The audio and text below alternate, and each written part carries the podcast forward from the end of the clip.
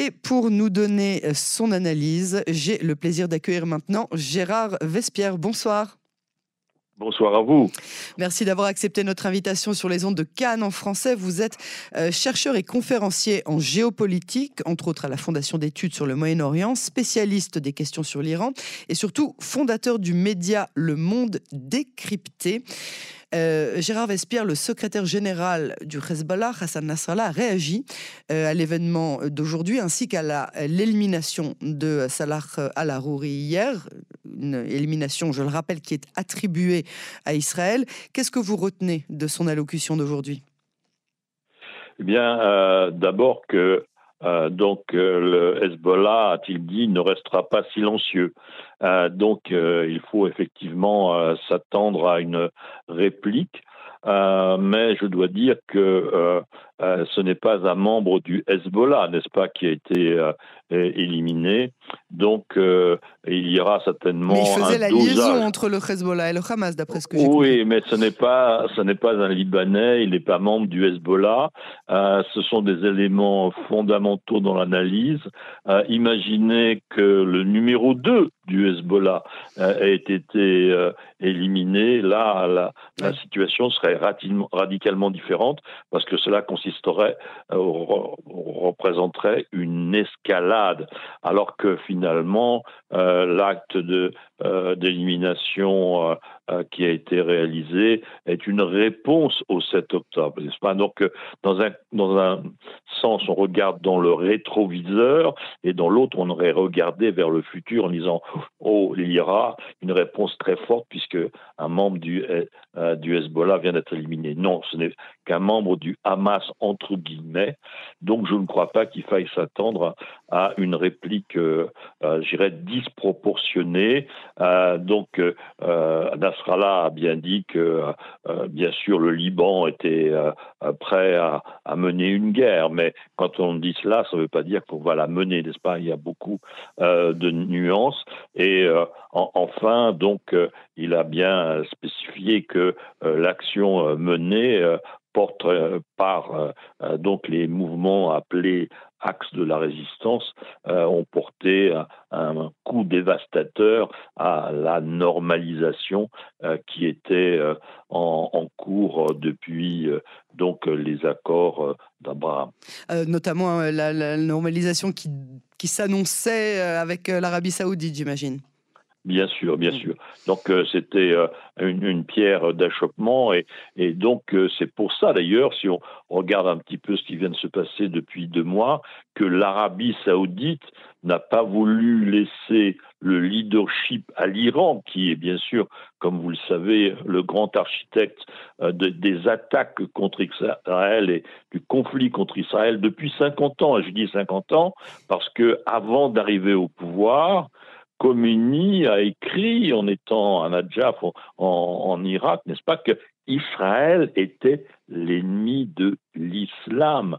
Donc le décor sanglant était planté, arrivé au pouvoir en 79, installation trois mois après des gardiens de la Révolution avec la force Quds, mhm. le lieu, le lieu saint, Jérusalem. Donc on mettait euh, l'idéologie, la stratégie en pratique, en action, euh, donc en annonçant eh bien, les actions extérieures qui euh, se sont déroulées avec la création du Hezbollah dès 1982, etc. Donc le fait que, euh, que Al-Arouri ait été éliminé sur le sol libanais n'implique pas que le, le, Hezbollah est celui qui devra venger sa mort, et donc vous pensez que ce sera le Hamas qui va donner le, le, le grand coup de la riposte? Difficile à discerner, n'est-ce pas Parce que euh, le Hamas aurait très bien pu euh, envoyer euh, quelques dizaines de roquettes dans les heures qui ont suivi, ce qui n'a pas été fait.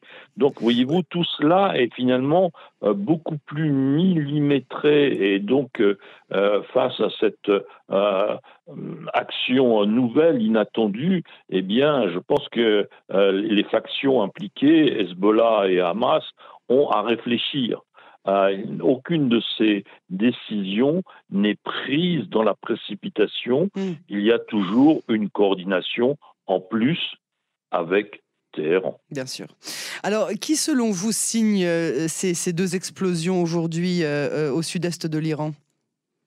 Alors, je ne sais pas comment vous écrivez qui, bien sûr, il n'y a pas d'S, mais dans ma réponse, je dirais qu'il y a au, départ, avant d'essayer de, dessiner euh, le seul responsable, quels sont les, les responsables possibles? Et ils peuvent être nombreux. C'est peut-être un, mouvement, je dirais, qui a été durement euh, réprimé euh, par donc le pouvoir iranien. Le Kurdistan a payé très cher le fait que Macha Amini, n'est-ce pas, qui était kurde, donc les, les Kurdes ont eu beaucoup de répression dans leur territoire les Baloutches aussi, donc à l'autre côté euh, de l'Iran, euh, sur le, parti euh, est, frontalière avec l'Afghanistan, aussi, qui sont sunnites, eux, ont mhm. été aussi très fortement réprimés. Donc, il peut y avoir des...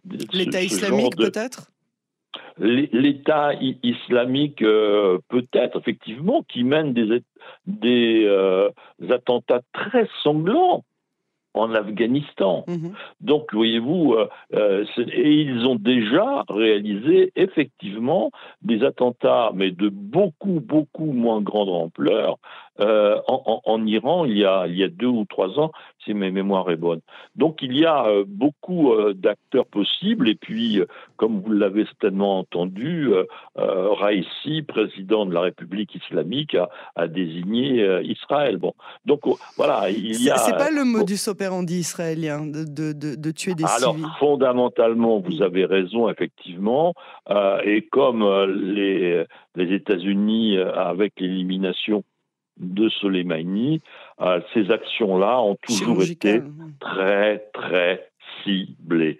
Et là, on a, on a effectivement un massacre de masse Mm. Euh, donc, euh, euh, on n'a pas encore le, nom des, victimes ou les noms, mais à l'évidence, s'il y avait eu de hauts, responsables iraniens, je pense qu'on aurait été rapidement informé. Donc, si c'est un attentat contre la population, effectivement, ça ne, porte aucunement la, la marque de, des opérations attribuées ou attribuables à, à Israël ou aux États-Unis. Euh, là, c'est vraiment faire couler le sang pour faire couler le sang. Euh, qui va revendiquer? Y aura-t-il une revendication un jour? Euh, Cette situation-là peut rester un certain temps totalement inexpliquée. Le, porte-parole de la Maison Blanche vient de faire une déclaration rapide en disant qu'il n'y avait aucune raison euh, d'accuser euh, Israël. Est-ce que vous voyez un rapport entre ces deux événements, celui d'hier, donc la frappe chirurgicale qui a été l'élimination de Al-Arouri et qui est attribué à Israël, ce qu'Israël ne dément pas ou ne confirme toujours pas. Mais, et euh, euh, ces deux explosions d'aujourd'hui, est-ce que vous voyez un rapport entre les deux, une connexion quelle qu'elle soit? C'est difficile à partir du moment où euh, on, est vraiment dans le brouillard, comme l'on dit, concernant les, auteurs euh, de l'attentat euh, de Kerman. Donc, il y a aussi une hypothèse que nous n'avons pas évoquée jusqu'à présent, qui est odieuse, mais qui a été utilisée par des régimes très répressifs.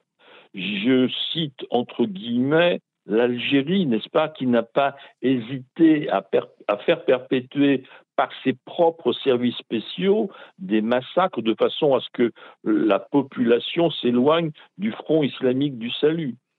Et ah. donc là, n'aurait-on pas une manœuvre sanglante, épouvantable euh, du pouvoir aussi pour euh, euh, regrouper la population iranienne contre toutes les, les, agressions possibles?